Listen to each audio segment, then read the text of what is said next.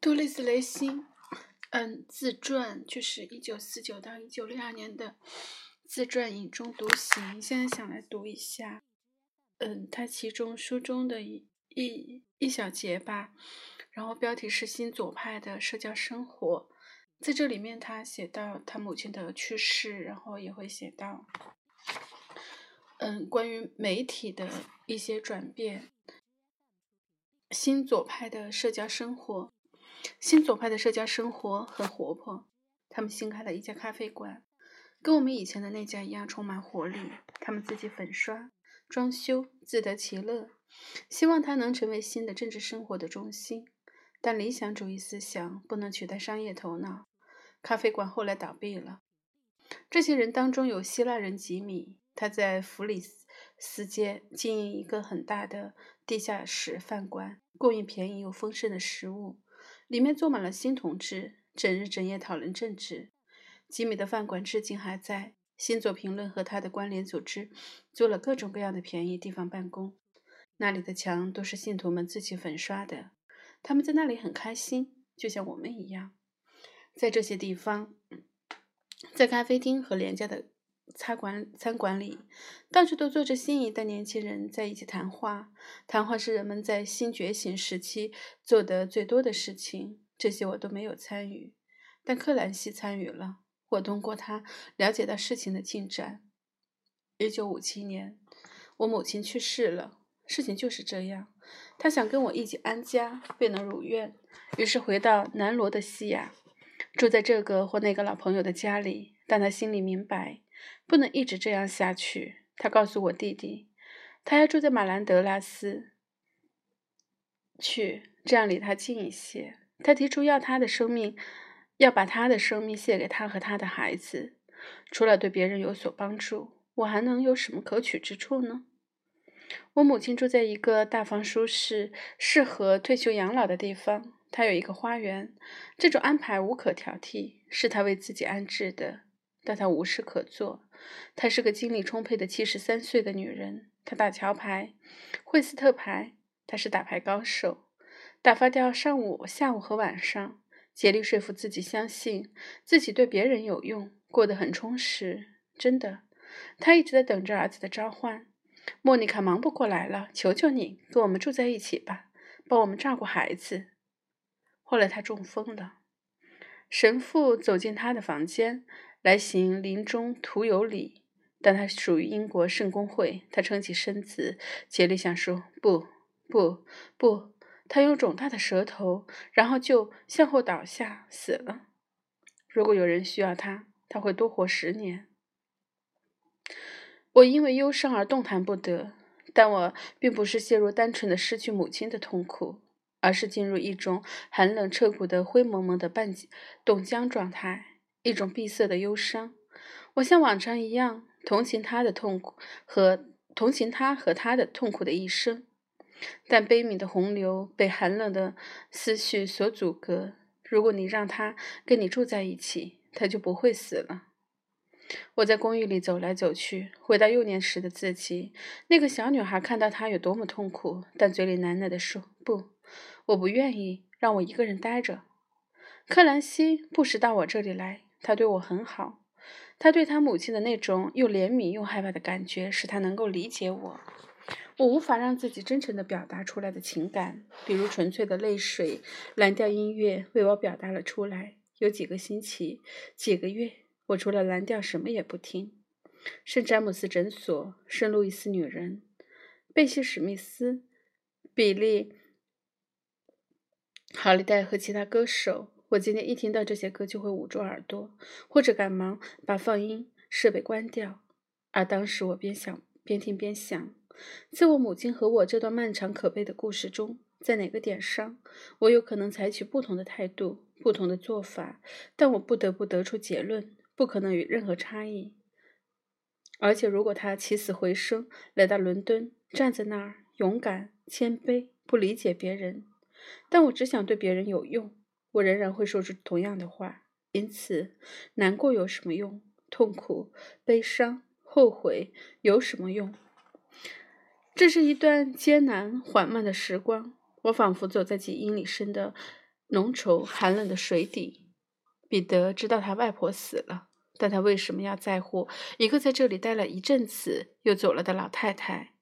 有些死讯不像是沉重的打击，而是一块淤伤，暗地里蔓延，眼睛看不见，永远不可能真正消散。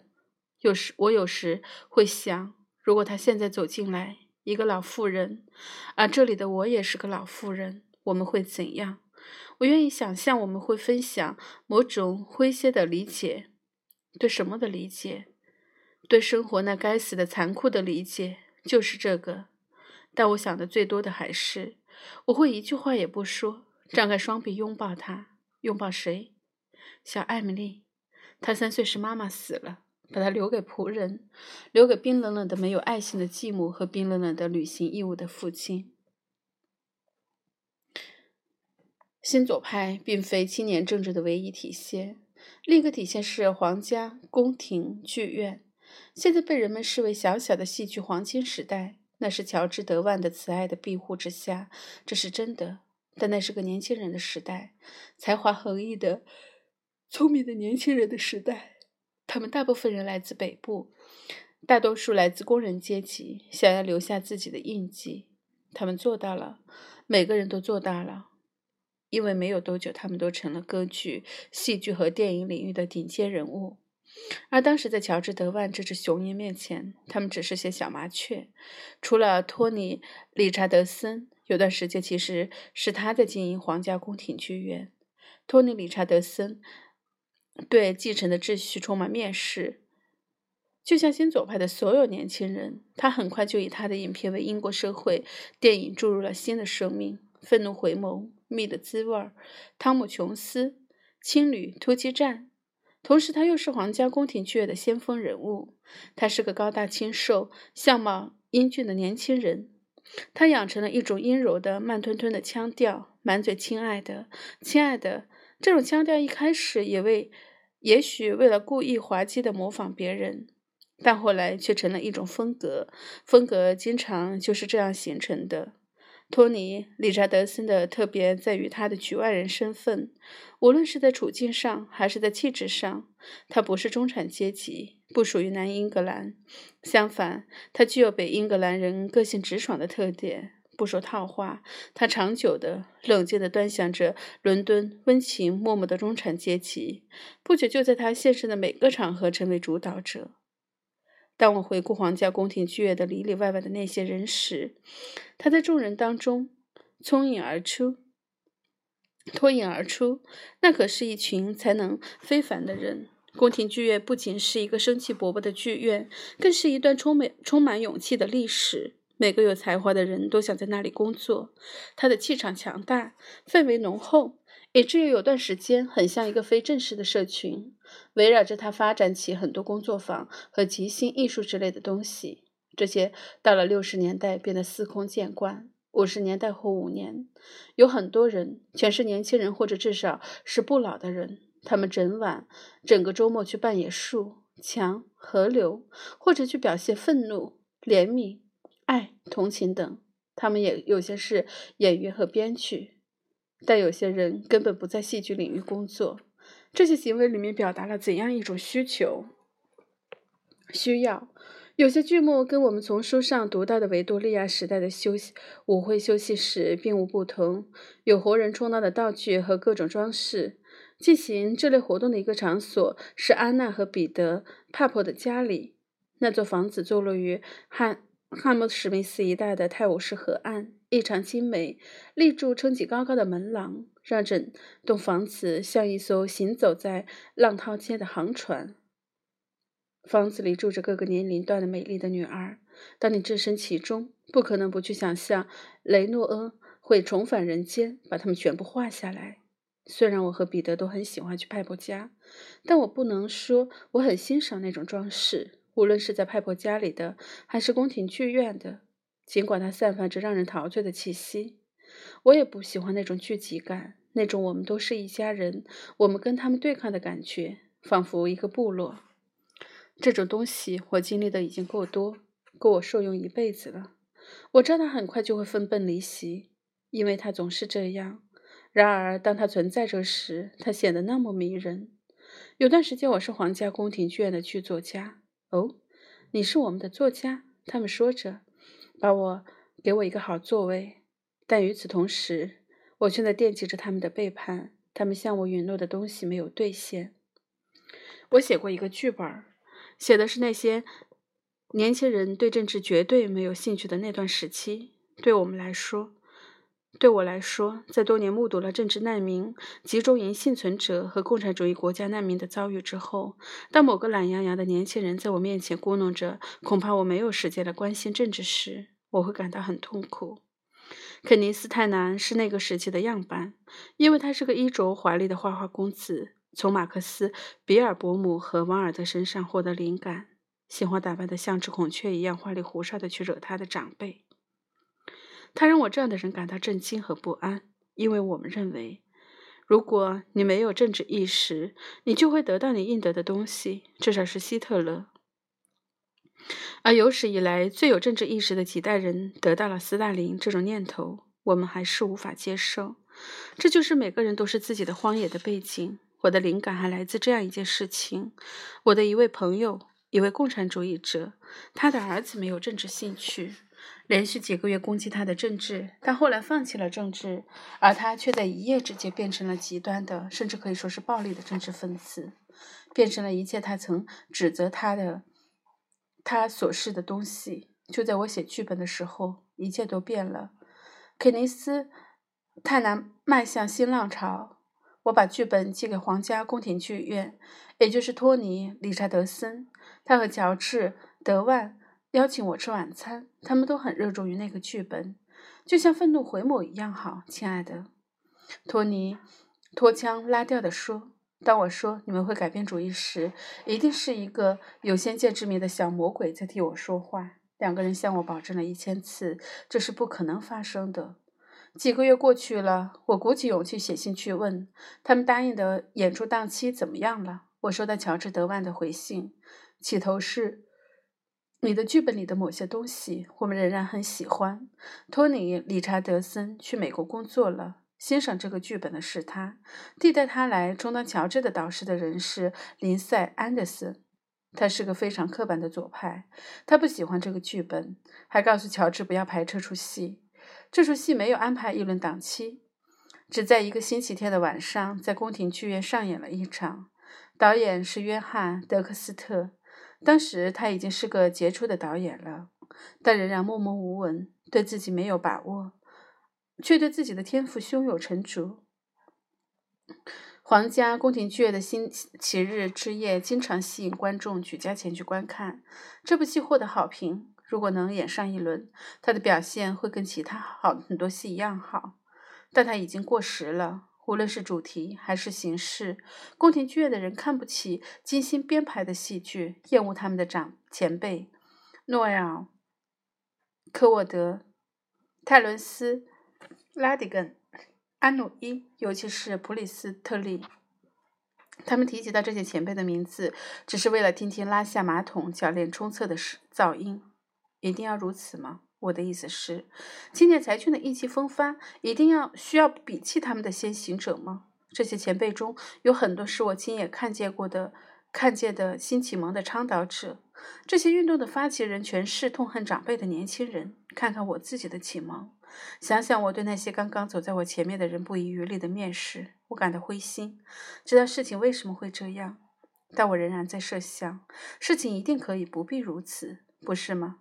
如果这是一种可怕的浪费，可恶的浪费，周而复始，新能量喷薄而出，消灭前面的东西，然后慢慢意识到自己太草草率了，开始学着向上一代致敬。那些人曾经就是他们，只是早了一个世代。同时，他们又被自己的后继者当成废物，可悲、恶性、愚蠢的循环。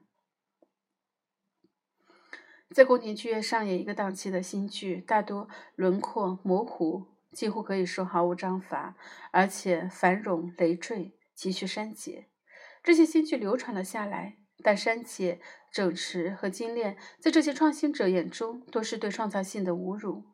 阿诺德·韦斯克。约翰·奥斯本、希拉·德勒尼的剧作不属于这种情况。我不想声称每个人都是自己的荒野有多么了不起。它是个不错的小剧本，并无特殊之处，有时会重演。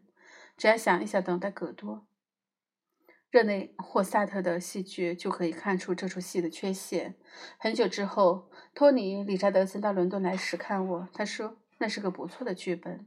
后来发生的事情让他觉得很糟。他做了一件很慷慨的事情，让我把福克纳的《坟墓的闯入者》改编成电影剧本，付我一千英镑。当时我已经对电影行业有所了解，知道这样的电影也许永远不会被投入拍摄，即便拍摄也不会按我的剧本去拍。但后来我才明白，托尼是想借这种方式给我一些钱。托尼有时遭到一些尖刻的评价。基于我和他的交往，我可以说，托尼绝对聪明绝顶，还非常友善，体谅别人，对人本能的慷慨。我是跟迈尔斯·马勒森一起看。愤怒回眸，再没有比他更合适的同伴了。这出戏让迈克尔·迈尔斯觉得沮丧，但他绝不是个迂夫子。我们现在已经对易卜生、契可夫、莫里埃习以为常，但当时的剧院经理对他们的作品极其谨慎。迈尔斯有时会对这些作品做一些新的改动，给经理们施加压力，而且自己参加演出。他一生都把自己视为先锋，可以与乔治·德万。相提并论，但在那一晚，这身燥热、狂热躁动的观众中，年轻人激动狂喊，年长的一代闷闷不乐。迈尔斯反复说：“但是粗鲁无礼不是社会批评。”迈尔斯是个社会主义者，离共产主义者只有一步之遥。也许他是个共产主义者，只是我不知道。我不久前在国家剧院遇到他的女儿，他以为我和迈尔斯的友谊是老共产党的两员战将的友谊。但我在迈尔斯那里从来没听到过任何向党的路线之类的话。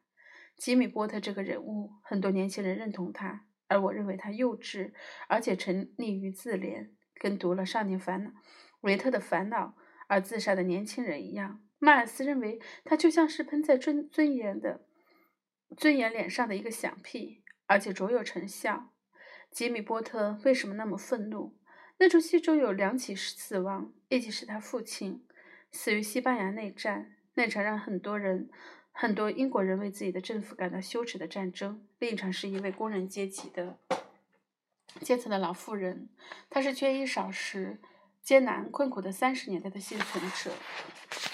我认同那种愤怒，但年长者、年长些的人却在质问吉米·波特或者约翰·奥斯本到底为什么这么愤怒，而这正是他或者他们愤怒的原因。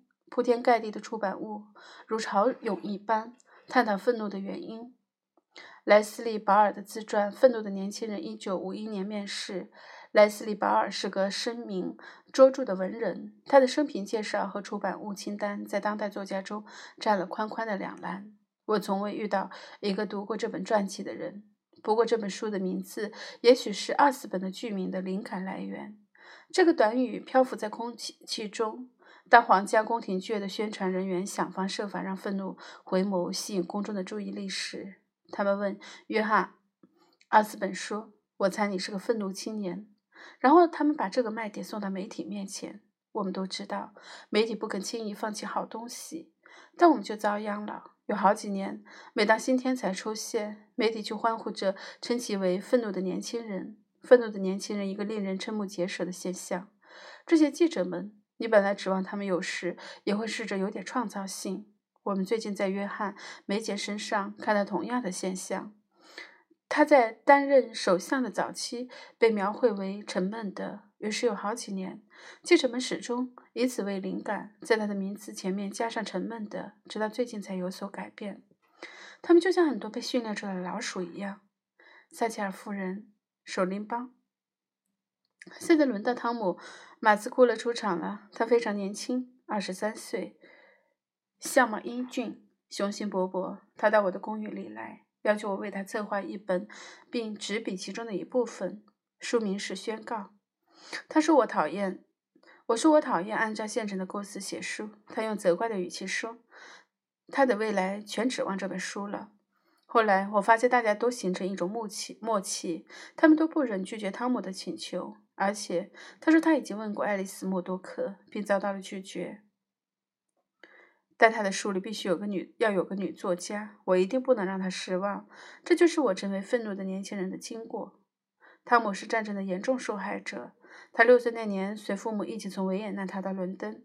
伦敦，如果这一算算很糟，那么他的父母一到伦敦就分居，则是雪上加霜。他妈妈在乡下的一做大宅子里当厨娘。汤姆，这位曾经的维也纳小王子，变成了厨娘的儿子。他成为一群不法小混混的头头目。他说起他的英勇行径，总让人觉得很好玩而且他还带着点吹吹嘘。为了拯救他，他妈妈把他送到一所教会学校。他总是抱怨这段经历毁了他，因为学校教给了他的道他道德意识。如果不是这样的话，他会成为第二个欧奈西斯。他短暂的军旅生涯不怎么成功。他极其愤怒。因为这些严酷的事情居然会发生在他自己身上，于是干脆躺在床上拒绝起床。在我认识的人年轻人里面，汤姆不是唯一一个这样做的人。他当过导游，那还是这类旅游业刚刚兴起的时期。他在语言方面的才能和他的魅力让他在这一行干得很成功。他从事各种冒险的行当，其中之一是跨国走私咖啡。地道的好咖啡在当时是很宝贵的商品。我带彼得去西班牙，我们这位迷人的年轻导游请我为他带一个咖啡包裹回来。那是过去的天真岁月。汤姆后来决定成为出版商，他先到安德尔多彻斯多伊彻出版社找到一份周薪五英镑的工作，现在在卖几本。其出版社绝对是刚入行的角色。他提出要做英国最好的出版商，但他需要一个起点。宣告这本书将成为他的起点。汤姆最后如愿成为英国最好，当然也是最引人瞩目的出版商。他具有出色的嗅觉、技巧和本能。挑战宣告的作者这件事充分体现了他的技巧。这些作家有一个共同点：我们在当时都是引人注目的作家。我们是那些散发着成功和希望的光晕的名字，在等待宣告出版期间，汤姆跟我们都成了朋友。有人给他提出建议：既然想当出版商，那么读点书总归是件好事情。有趣的是，我们每人列出的二十本书的书单基本上一模一样。他还应该每天读点报纸，因为尽管他对政治不感兴趣，但他应该知道现在正在发生了什么。哦，好吧。这样，如果他不愿意读报纸，那么他必须得让人告诉他现在有哪些新闻。汤姆是那种会招来议论的人，大多数议论对他不利，那些当然是出于嫉妒。而且他取得不可思议的成功。我有回告诉他，要想写他并不不太容易，因为他干的有些事情实在太不像话。比方说，汤姆问：“比方说这件事。”我说。我的意大利出版商菲尔特里内利从椅子大饭店打电话来问我，是否愿意跟他一起吃早餐。商务早餐在当时是一件多么时尚优雅的事情，我从来没有听说过。于是我们坐在里子大饭店，周围的人享用着丰盛的午餐，我们却喝着黑咖啡，因为我们两个人都不吃早餐。詹贾科莫·菲尔特里内利是个讨人喜欢的人，也是个勇敢勇敢的出版商。他是共产主义者，属于左翼出版社。他出版《向日瓦格医生》这类的被苏联当局谴责的小说。他当然因为这个遭到同志们的斥责。那天上午，汤姆刚好打电话过来，我说我跟费里特里内利一起吃早餐。吃了早餐，汤姆说：“我过去。”接着，他让我给住在酒店的费尔特里内打电话，告诉他我的朋友汤姆·马斯库勒跟我在一起。汤姆很愿意跟他聊一聊。我照着做了，没有表达自己当时的感受。汤姆跟费尔特里内利在电话里聊了起来，我在旁边听着。费尔特里内利以为汤姆跟我住在一起，但不能怪他这么想。聊完之后，汤姆放下听筒，转过身来。一脸凯旋之色。我今晚去见他。他第二天打电话来，宣布费尔特里内利邀请他去他们的乡间房舍做客。汤姆成了费尔特里内利的密友，好吧？这有什么问题？汤姆说：“这只是善于经营。”放肆是汤姆的中间名。他在麦吉本基出版社工作了六个月后，出版社老前辈老板霍华德·塞缪尔斯叫他谈话。汤姆毕竟是霍华德从那么多大、那么多大有希望的应聘种者选拔出来的人。霍华德对这位神采飞扬、风度迷人的学童说：“你知道，汤姆，我真的不建议你让每个人都觉得你在经营整个公司，但恐怕我会非常反对你表现得仿佛拥有这家公司。”我们确实有必要记住巴尔扎克笔下的拉斯蒂涅，那个下定决心要征服巴黎的外省人。伦敦充斥着年轻人，但他们大部分并非全部来自北英格兰。很多人来自工人阶层，从文法学校毕业，没有这个国家的人极其看重的社会关系，但他们有的是厚颜无耻和足智多谋。女人对有野心的年轻男人向来很多用。为什么不是这样？这是社会机制的一部分。但在我们认清一点之前，有些人是通过想起拉斯蒂涅而醒悟的。在新闻中频频出现的女人们总是迷惑不解：为什么在戏院的休息室和其他公共场合，我们会被自己几乎不了解的年轻男人拥抱着？他们对我们的关切让旁观者印象深刻。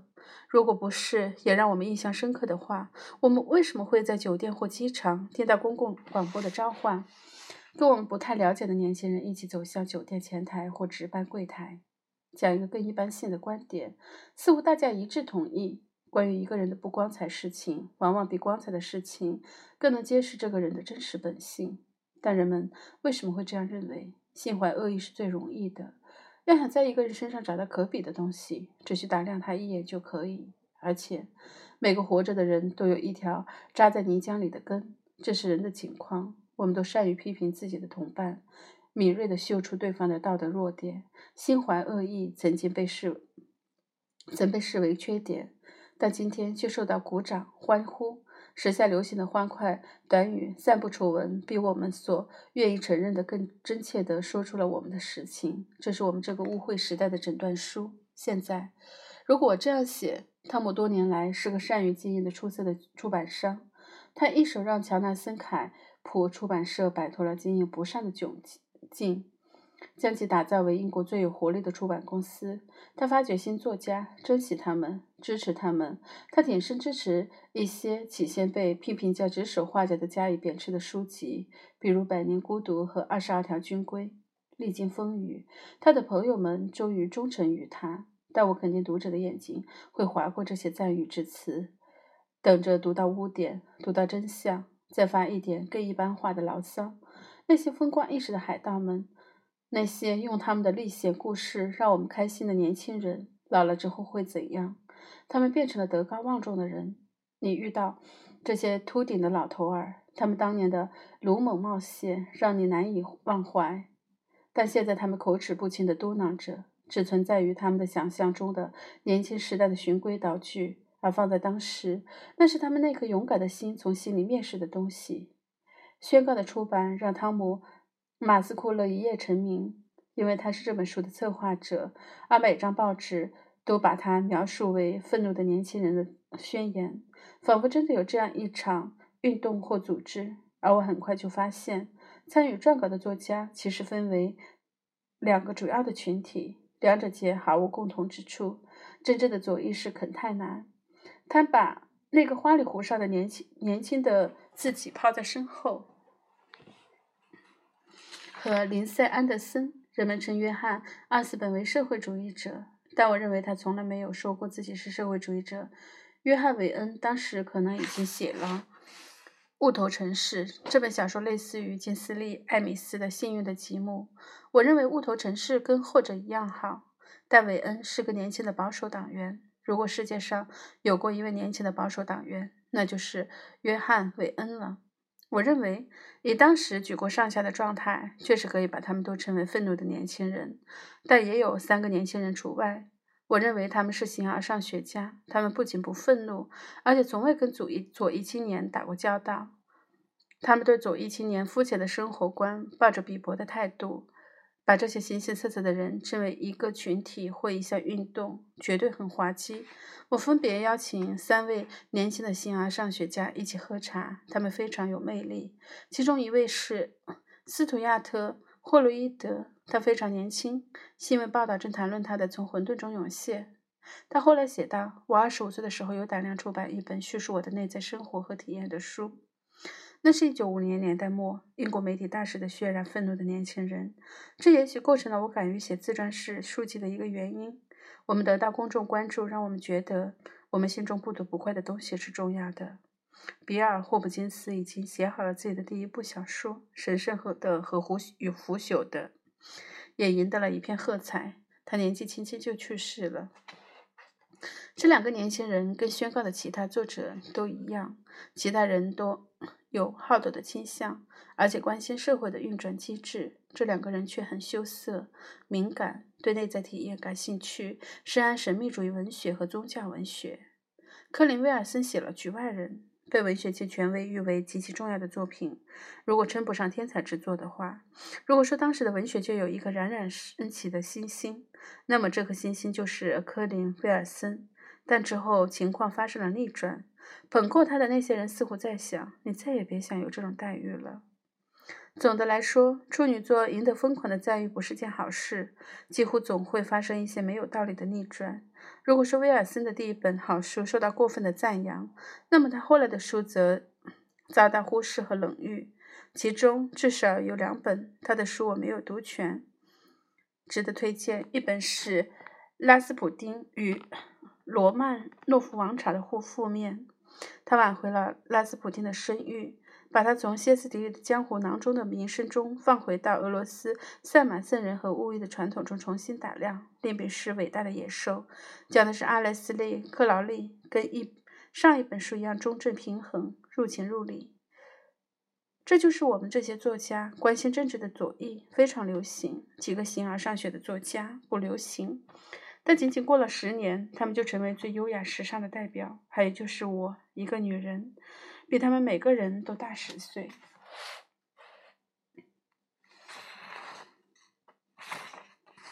好了，先读到这里。